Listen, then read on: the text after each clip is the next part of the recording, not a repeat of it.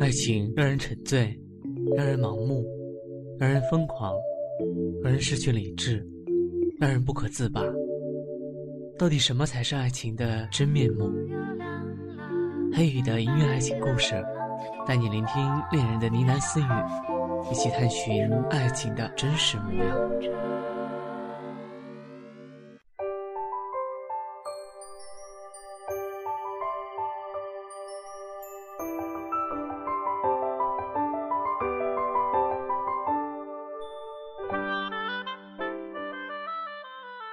商贸中心，走出了一个穿着休闲服的女子。亮丽的及腰长发随着她的步伐轻轻飞扬，姣好的脸庞精致秀丽。这女子穿梭于西装革履的职员当中，一边走一边签署秘书呈上来的文件，说话时的语气沉静平稳。公司的事情暂时交由副总裁处理，这个星期不要联络我。是，不过容我多嘴问一句，董事长，您究竟要去哪里啊？下星期见啊！这个叫晨晨的女子把跑车钥匙丢给了秘书，拉起她的旅行箱，坐上了前往机场的出租车。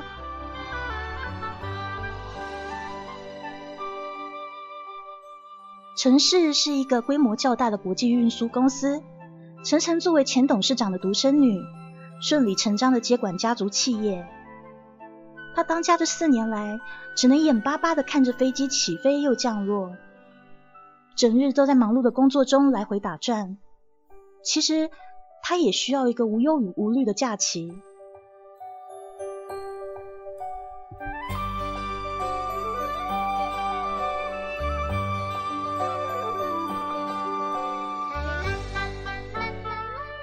机场门前。有辆车停泊在路口处，一个蓬头垢面的年轻男人从后座中窜了出来，一阵风似的往机场里刮去。哎，小瑞啊，机票啊！老司机边追边赶边喊。这叫廖家瑞的男子呢，一回头迎上司机，抓起了护照包，直接冲去办理登记了。哎，小瑞，还有行李箱啊！啊，没时间了，您回吧。廖家瑞的声音消失在拐角处，那司机年纪大了，肯定是追不上，只好把行李箱又塞回后备箱，却不知道新来的女佣并没有按照管家的要求，把廖家瑞的手机还有皮夹放到护照包里面，而是放在了旅行箱中。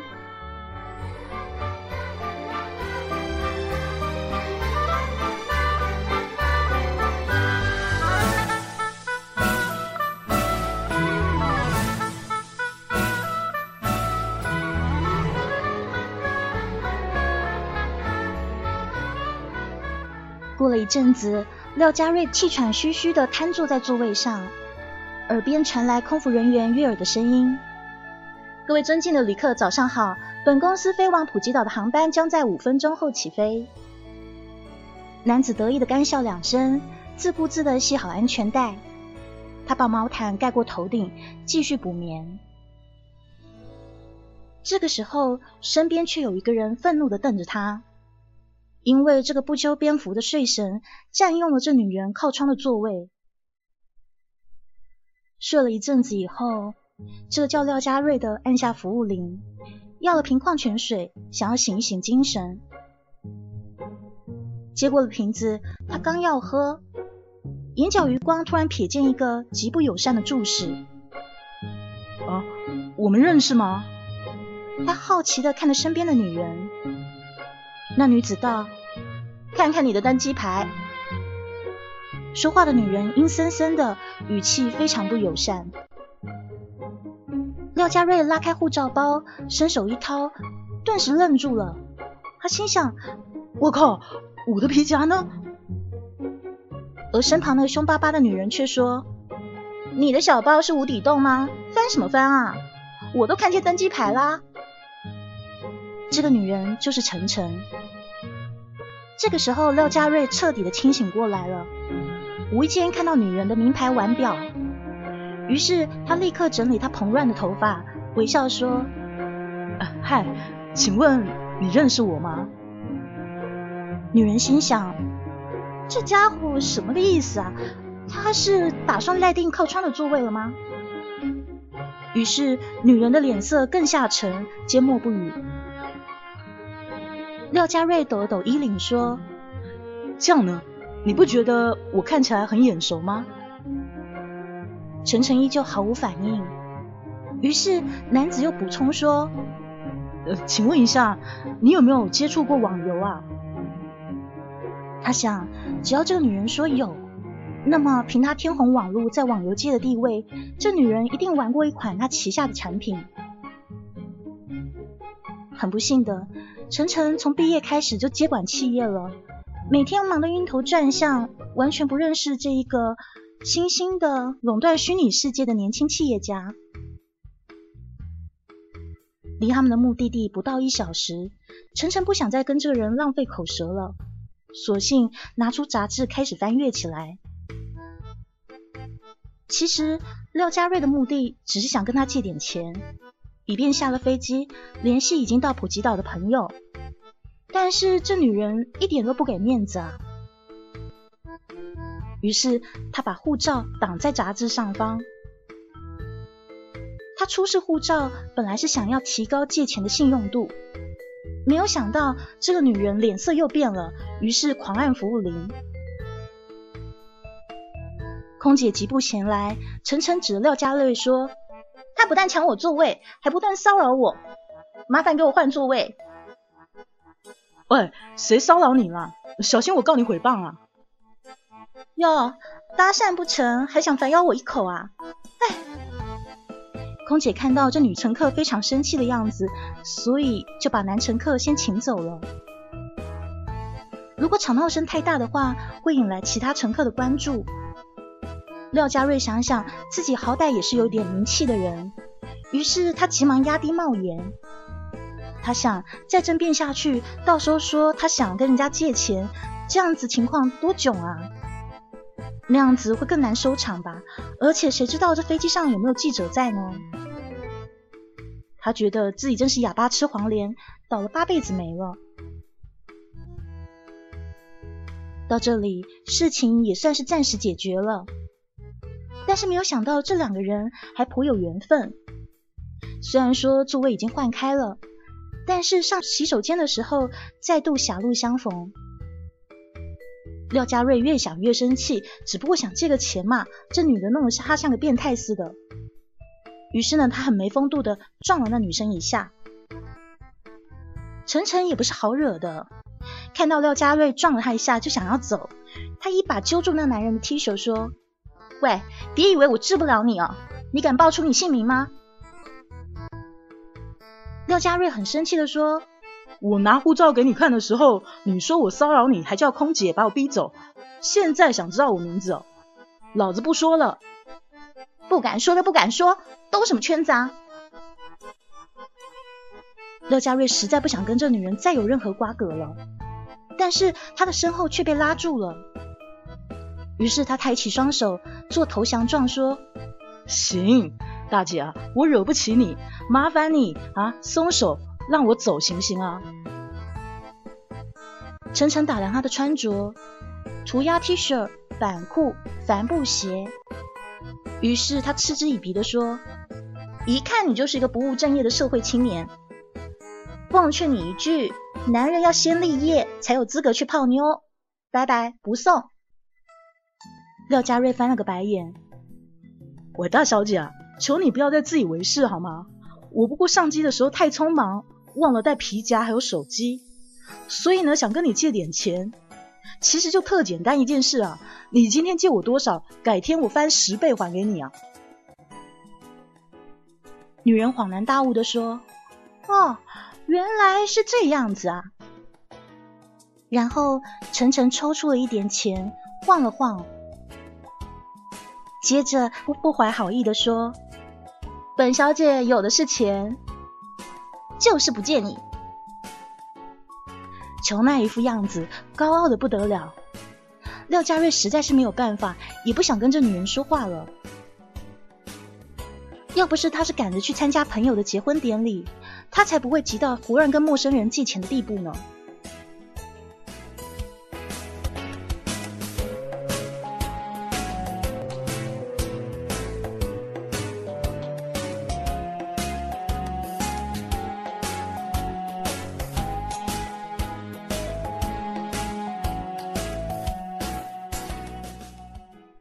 完落地签手续，身无分文的廖家瑞躲在角落里发闷。离婚礼开始的时间还有两个小时，不是不能求助机场客服，只不过他也算是有头有脸的人物啊。泰国是华人的旅游胜地，又常常有记者出没，万一被拍到他在此刻的狼狈样，再加个断章取义的标题，他还混不混啊？公司的股价会不会跌啊？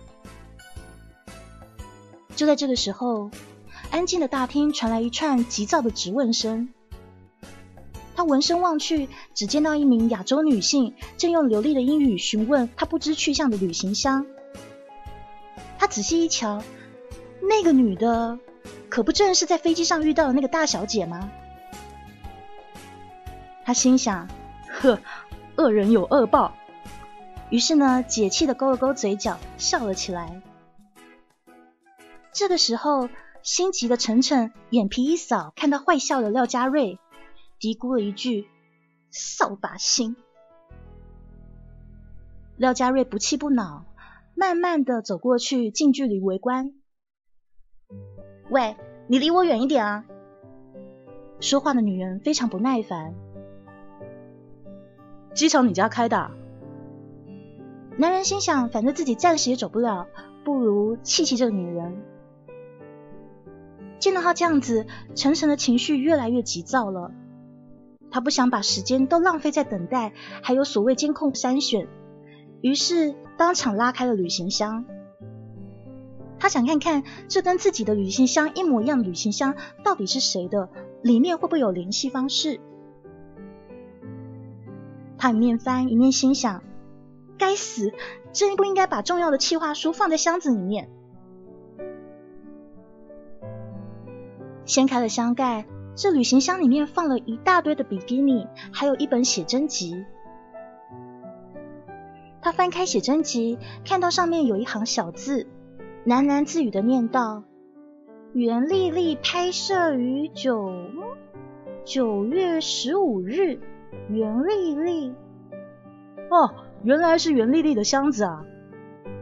旁边围观的廖家瑞恍然大悟道。晨晨心想，叫的这么顺口，莫非他认识？一定是熟人啊！于是女子说：“哎，太好了，你认识这个袁丽丽啊？”廖家瑞看向这女人又错愕又惊喜的表情，不由心想：搞什么啊？这女人是刚从火星回来的吗？袁丽丽是最近当红的艳星啊，拍了一大堆写真照片上传到网络上，大家疯传。这女人居然不知道！不等他解释，晨晨就像怕他跑了似的，抓住他的衣角说：“你立刻帮我换回箱子，本小姐一定不会亏待你的。快给他打电话！”手机拍在他的掌心。这个时候，廖家瑞立刻把要出口的真相吞了回去。他说。这个电话可以打，不过先说好，我没有带手机，谁的联络方式都没有，我得拨回国内再。可可可以，你不用帮我心疼话费，我有的是钱，我要的是效率。于是廖家瑞首先拨通他秘书的电话，声音低八度，威严的说：“你马上给我联系李小伟，告诉他我会准时抵达婚礼现场，然后打十万块过来。”卡号是，他看向晨晨，哎，卡号多少啊？晨晨急得要死呢，没想到这男的拿到电话，居然先解决自己的困难起来了。于是他一把夺过手机，伸出一指，加大筹码说：“只要你帮我换回箱子，你在本地的吃喝玩乐我全包了。”哦，口气不小啊，我开销可大了呢。你敢消费，我敢买单。为什么呢？因为那份气话是商业机密，非同小可啊。晨晨心想，真不应该度假还把这么重要的东西带出来的。廖家瑞就想起这女人在飞机上嚣张跋扈的样子，于是他学着晨晨的腔调说：“本少爷确实可以联系上袁丽丽，就是不帮你。”看到晨晨欲哭无泪的样子，他心里也舒坦了。但是现在的问题是，他身上根本没有钱雇游艇，他要如何上岛参加婚礼啊？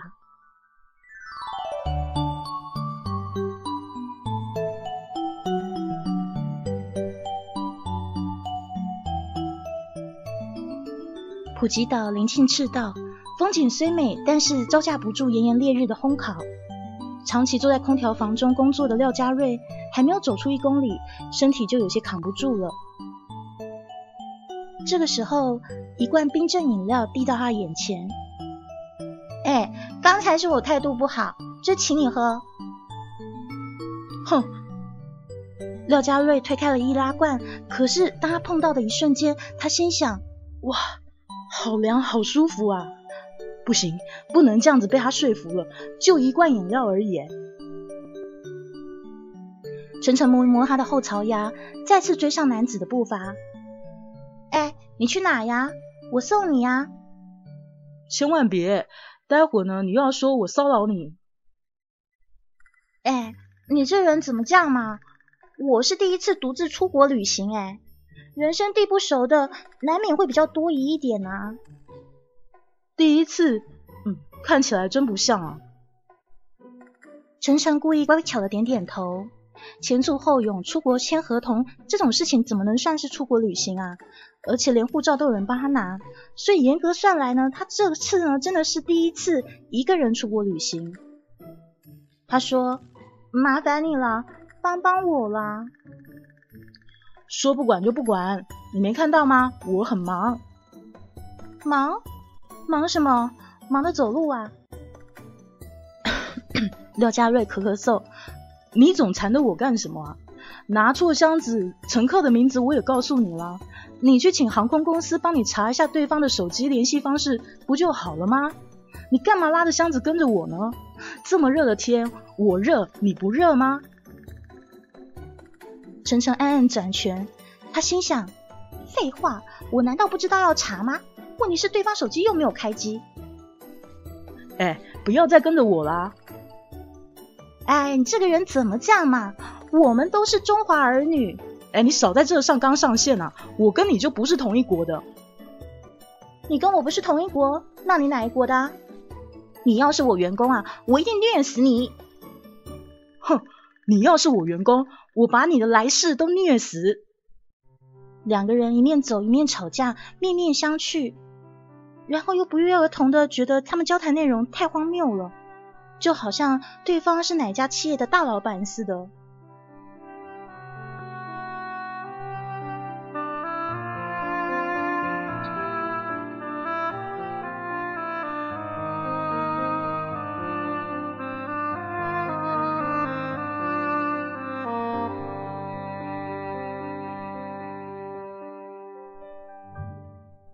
旅游事业是泰国的经济支柱，全民工资呢基本上来源于小费。但是这样子的需求不会给游客太大的压力，因为一块钱人民币可以兑换五泰铢，每一次服务只要付五到十泰铢即可。来泰国旅游之所以感到放松，是因为你会发现在这个地方是跟效率完全无关的世界。如果去 Seven Eleven 买东西，明明没几个人排队，却还要等上十分钟才能结完账。而这里全民拖鞋，移动那么缓慢，无论你心里面有多着急，他们都会在阳光下露出一口洁白的牙齿，然后呢，操了一口泰式英语对你说：“Don't worry, don't worry。”当然，泰国最有名的必然是人妖表演，而人妖其实非常好辨认。因为泰国女人的身高平均不高，只有一百五十九公分，也因此，你看到那些超过一百六十八公分的女人，百分之九十九其实是人妖。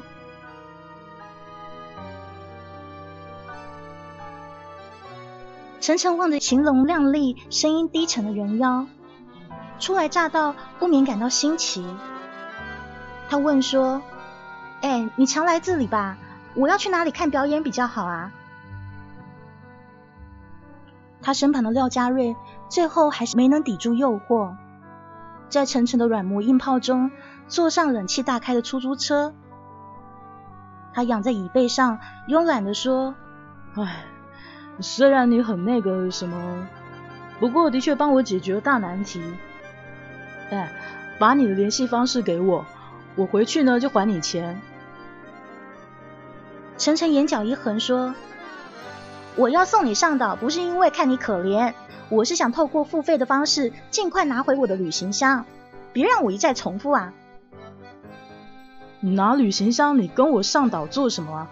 人家婚礼又没有邀请你，哼！所以啊，为了不给你自己造成那么多不必要的困扰，你马上帮我联系那个袁丽丽，马上帮我弄到旅行箱不就得了吗？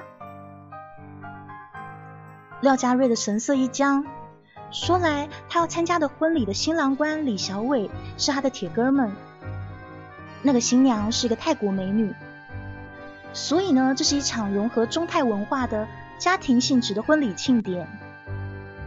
而廖家瑞身为伴郎，迟到会让人很生气的。他心想：哎，罢了罢了，一文钱急死英雄汉，反正我先蹭到岛上再说吧。游艇驰骋在碧波荡漾的海面上，白色浪花四处飞溅。晨晨舔了一下下嘴唇，感觉到发苦。为什么？为什么这边看不到海豚啊？哦，渔民并不会想看到海豚啊，因为海豚越海表示会有大风浪。还有，你别让那个海水溅到你皮肤上哦，经过曝晒啊，再溅掉海水啊。会变成晒伤的。听到他这样说，晨晨赶忙坐到游艇中央。他望向廖家瑞，海风把这男人的头发吹得很乱，看起来一脸忧愁。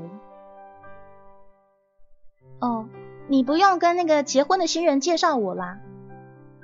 他自以为善解人意的这样说道，而廖家瑞根本没心思想到他，他在发愁红包的问题呢。哎，你还有多少现金啊？晨晨抽出皮夹数一数，嗯，付了船费，大概还剩一千美金吧。廖家瑞挣扎了许久，随后做出人生中最悲惨的一件事情。他摘下他的钻石耳钉，递给女人，意思非常明显。晨晨自然可以分辨真假钻石，但是他看了一眼以后就说：“这个啊，这个也不值一千呐。”那先压在你那。其实瞎子都知道这牌子的饰品价格不菲。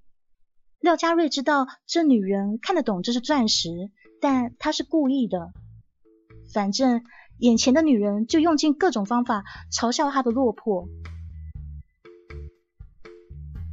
晨晨收好耳钉，爽快的把钱交给他。你倒不傻，我要打欠条。晨晨瞥了他一眼，说：“只要你帮我联系上袁丽丽，我马上把它还给你。”这个时候，廖家瑞手举钞票，笑着露出狐狸尾巴。即将靠岸，红包也到手，不妨实话告诉你。这世界上认识袁丽丽的人可多了，不止我认识她，好多人都认识她。这两年你没看过电视啊，人家红得很呢。晨晨一听，脸色顿变，他想起身抢回钱，但是船体颠簸不定，导致他东摇西晃的，没有办法靠近对方。好，你耍我是吧？看我怎么毁了你朋友的婚礼！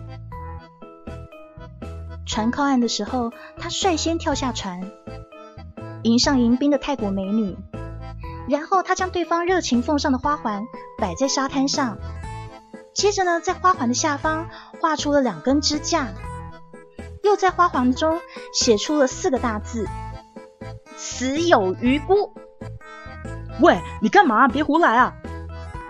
廖家瑞把那些字弄掉之后，立刻去追他。这个时候，他却被新郎李小伟揪住教训：“哎，你看看现在都几点了？快跟我去换礼服啊！”望向晨晨暴走的背影，廖家瑞打了个冷颤。他觉得那个女人现在真像一架愤怒的战斗机啊！真不知道待会儿会发生什么事啊！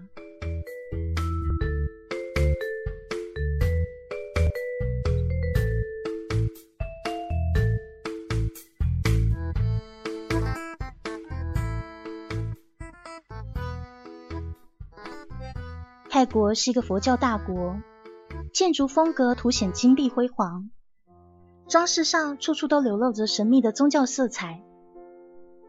泰式婚礼要举行，戴双喜纱圈、洒水、拜祖宗神灵等仪式。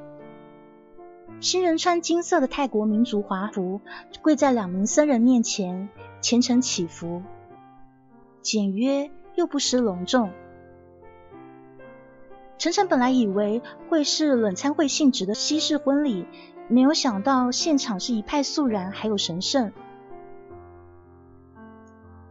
入乡随俗，被安排在男方亲友阵容中的他，只好双手合十，静心观礼。观礼中，他小幅度的瞪视廖家瑞，他想，这个人做了头发，看起来还人模狗样的嘛。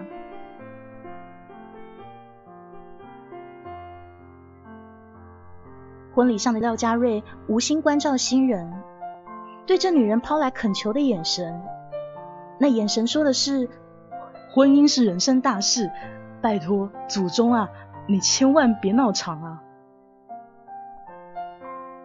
当仪式结束，一直假装震惊的新郎官李小伟终于打回原形，他一把勾住好友的脖子，好奇的问他说：“哎，那个俏妞你带来的？”说完，他对远方的晨晨挥挥手。晨晨大方的上前说：“恭喜啊！呃，出于礼貌，本该送上贺礼，但是我的钱呐，都被你的伴郎抢光了。”这个时候，李小伟愣住了。啊，小瑞，刚才你硬塞给我的红包打哪来的？金见好友摸兜想要还钱，廖家瑞一把捞过晨晨的肩膀说：“他最爱开玩笑了，忘了介绍，这是我女朋友啊。”哦，怎么不早说啊？吓死我了！哎，你好，你好。等下再聊啊，我亲爱的快要中暑了。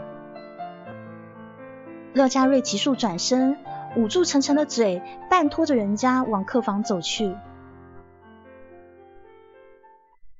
被捂住嘴的晨晨想说：“哇，这是要杀人灭口吗？哎呀，放开我，放开我！”他奋力挣扎，这廖家瑞肯定不能放他回去胡说八道呀。于是呢，接着把他扛上肩头，众目睽睽之下远离现场。当然，为了彻底有效的钳制对方的行动，他的后背被这个女人抓的全是血道子。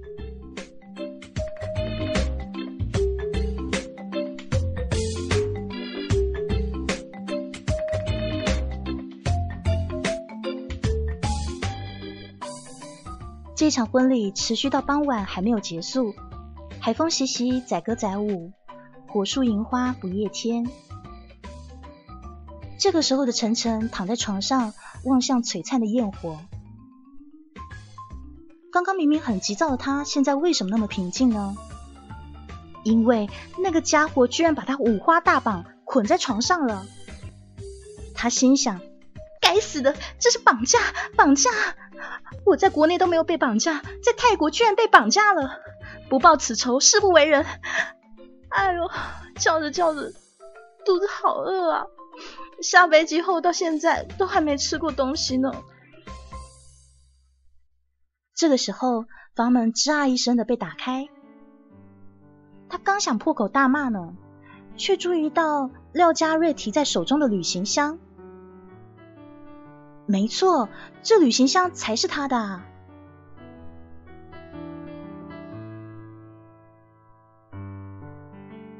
廖家瑞拖着疲惫的身体走到床边，帮着女人松绑。晨晨弹起身，先对他一阵拳打脚踢，然后呢，打开箱子检查物品。还好他的东西一样没少，包括他很重视的企划书。哎。你不是说对方是演员吗？很有名啊！你怎么找到他的？廖家瑞摸摸钝痛的胸口，他参加个婚礼比工作还要忙，先联系国内寻找袁丽丽的签约公司，然后呢，再以游戏代言的理由要求马上联络到他本人。联系上以后，才发现原来他下了飞机以后，并没有在普吉岛逗留。而是转搭剧组的车，又转在马来西亚去进行拍摄工作了。因此，整整八个小时，他又坐船又换车，终于换回了晨晨的旅行箱。好了，我兑现我的承诺，两不相欠。说完话，他转身就想走。见他如此，晨晨急唤住他：“哎。”现金都给你了，这边又不能提款，我没钱吃饭啊。哦，我可以带你去吃饭啊，但是你不可以给我乱说话。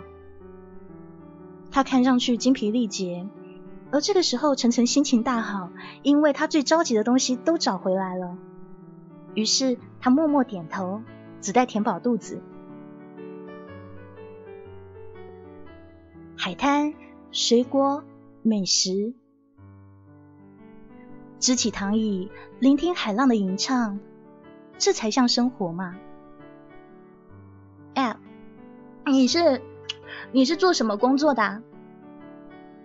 哦，网络游戏就是哦，我知道，连连看对不对？晨晨一面吃东西，一面想跟他聊天。男子心想。好吧，除了大型网游以外，网络游戏的确也有小游戏啦。哦，那你呢？哇，我做运输的，就是哦，了解，原来你是送快递的。快递是国际运输，不收散件，不过宗旨是快递没错。哎呦喂，小两口在这浪漫啊！这个时候，李小伟不知从哪冒出来，走啊，小瑞、小陈，一起放烟花。小陈才刚认识我就叫我小陈，这家伙还好他结婚了。盛情难却，于是呢，他们两个人就随着这男的李小伟来到了烟花区。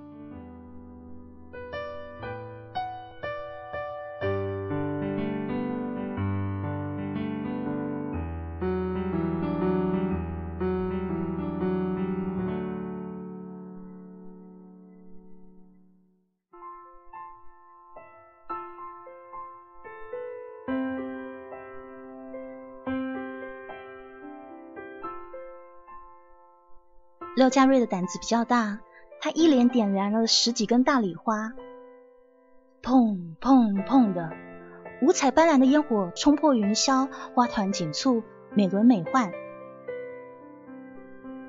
晨晨已经不记得自己有多久没有像现在这样子近距离的观赏烟火了。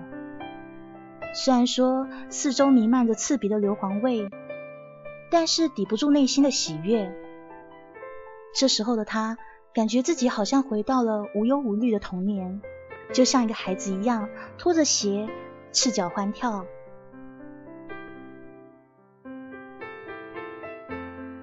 李小伟走到他身边，感慨道：“其实你们还没有来之前啊，小瑞的秘书偷偷给我打过电话，他说啊，小瑞为了来参加我的婚礼啊，加班加点赶进度，忙了两天没睡觉。”说实话，他这种大忙人参加婚礼呢，的确是有些勉强，而且还出国。不过啊，他是我最好的哥们。虽然说这一年来我都在泰国，联系的也没像以前那么频繁了，但是我结婚他不在，总觉得少了些什么。今天啊，看他准时出席的时候，我在海边差点哭了出来。唉，以后见面的机会或许会更少。小陈啊，你是小瑞交的第一个女朋友，足以证明你在他心中的分量比工作还要重要。所以呢，做兄弟的我呢，只好拜托你多帮忙，好好照顾他的身体。一同望去，绚烂的光芒映在廖家瑞灿然的笑脸上。晨晨想到了上飞机便蒙头大睡的他，原来他明明累得要死，又忘记带钱，却怕被好友发现。他们的友谊真的叫人好羡慕啊！还有，不管这家伙做出多么过分的举动，他最后千辛万苦的帮我找回重要的企划书。想到这里，晨晨的嘴角不自觉的串起了微笑。哎，真希望我有像他这样子的好朋友啊！正想着呢。坏心眼的廖家瑞拉起他，从烟花丛中跑，爆声如雷，光芒万丈，吓得他躲在廖家瑞的背后，惊声尖叫。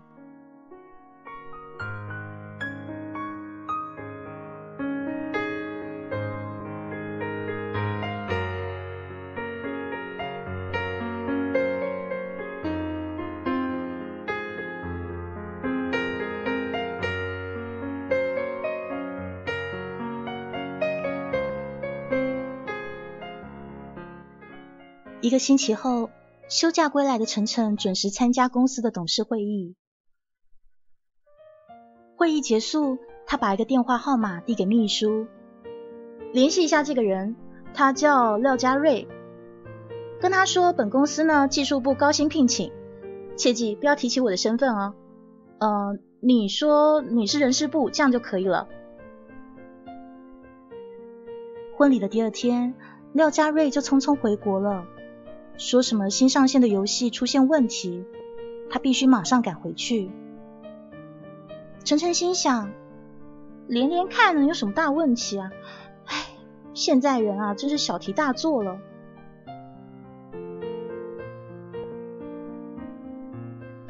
过了一会儿，晨晨的秘书慌张的返回：“啊，董事长，您命我联系的那位先生，莫非是天虹网络有限公司的廖家瑞？”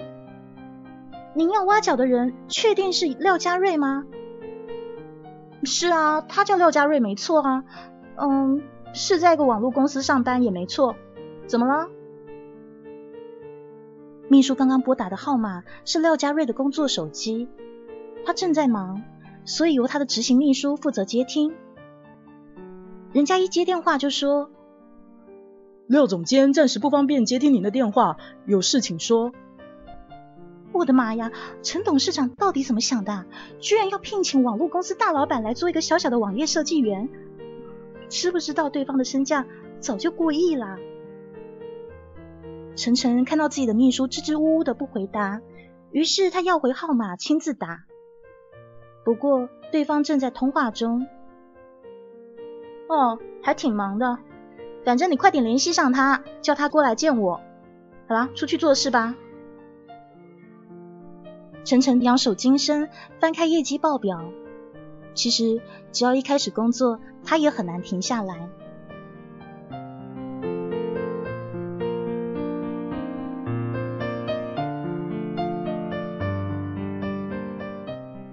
午休时间，廖家瑞按在键盘上的手指稍稍一顿。我们公司跟国际运输公司有业务往来吗？他的秘书翻开来电记录。这通电话的确有些奇怪，对方声称自己是城市国际运输人事部工作人员，他说有重要的事要跟您当面谈。哈，人事部？我跟其他公司的人事能有什么交集啊？这个时候，手机再次响起了。廖家瑞顺手的接了起来。廖家瑞，你好大的谱啊！你是不是忘记你跟谁借过钱啦？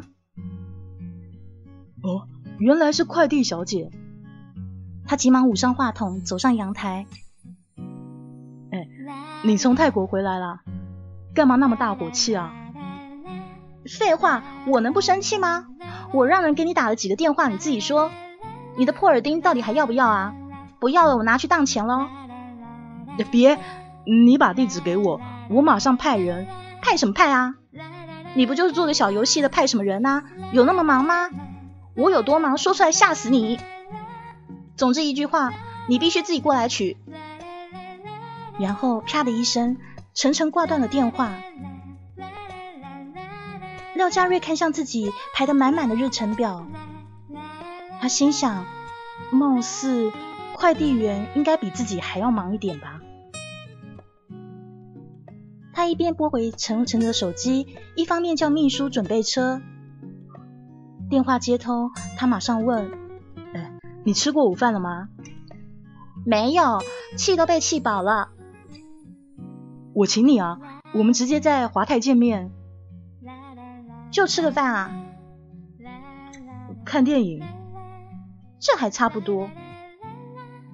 结束通话，廖家瑞抛下工作，快步离开，告诉他的秘书，今天的行程全部延后。至于那个打来的什么国际运输有限公司的人事部，再说吧。另一边，秘书紧追陈晨的步伐。董事长，您去哪呀？下午两点还有一个重要的签约仪式哎。晨晨一副掩饰不住的好心情，你就当我还在休假，这边就拜托你了。秘书愣住了，啊，拜托？董事长从休假回来以后，好像变和蔼啦。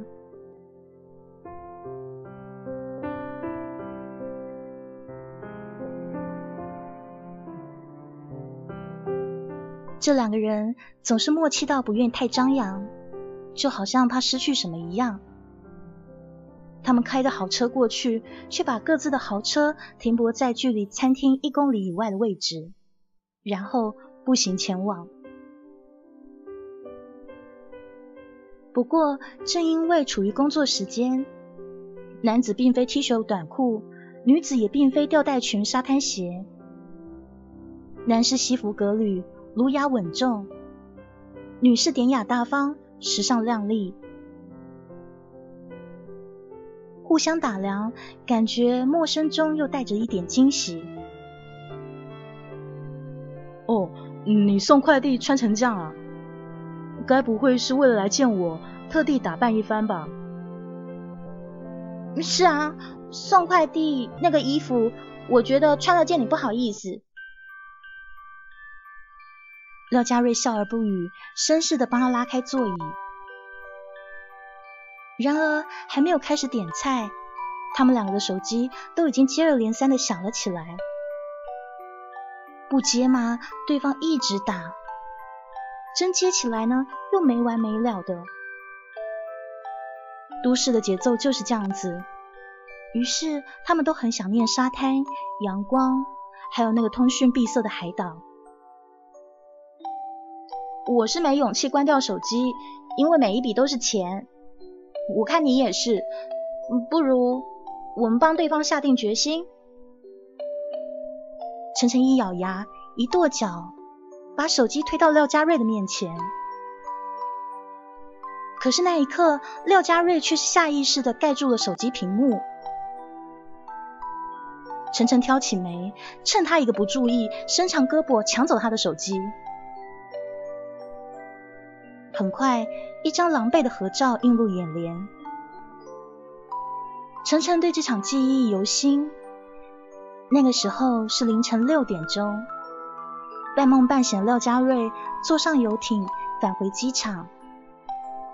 晨晨看似跟他一起离开，其实是搭一个顺风车去城市享受按摩、看人妖表演。他迷迷糊糊的登上船，廖家瑞伸手去拉。这个时候，一个大浪打过来，晨晨踉跄两步，跌入这个人的怀里。就在这时，李小伟在一旁用相机定格了这个画面。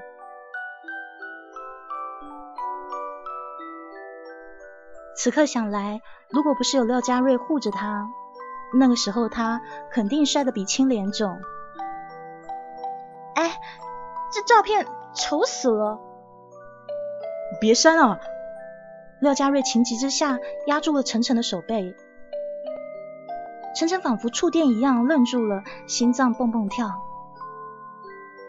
不如你把快递的工作辞掉，来我们公司上班。他想，这样他就可以每天见到晨晨。更何况这女子办事有效率，独立性又强，绝对不是花瓶。晨晨噗嗤笑了出来：“我才不去呢！你说过，如果我是你的员工啊，你连我来世都要虐死。”我开玩笑的，何况受虐待的一直是我啊。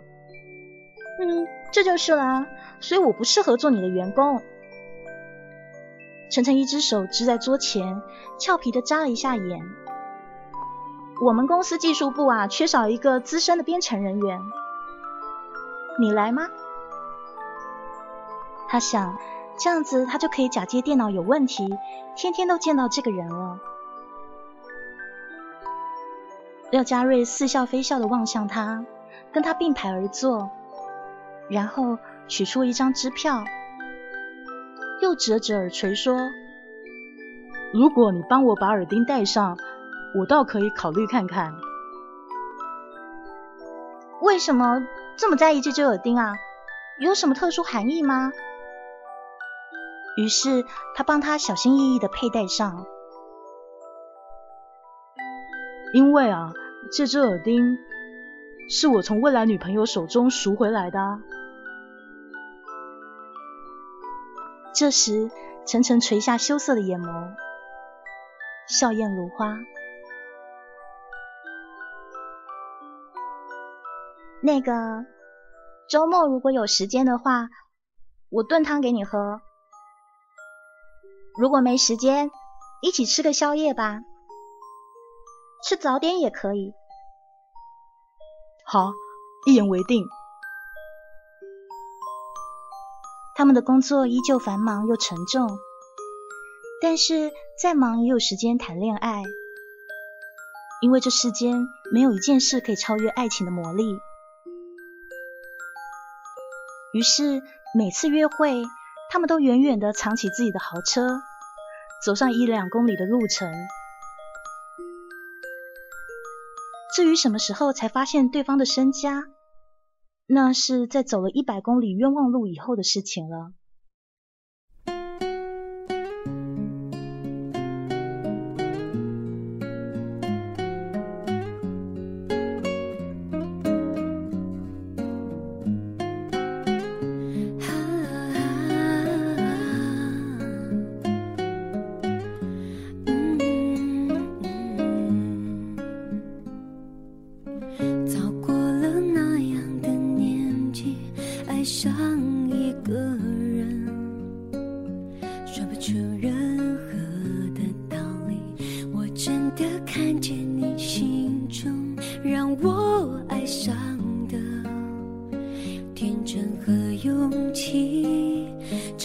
想去改变你就算我瘦了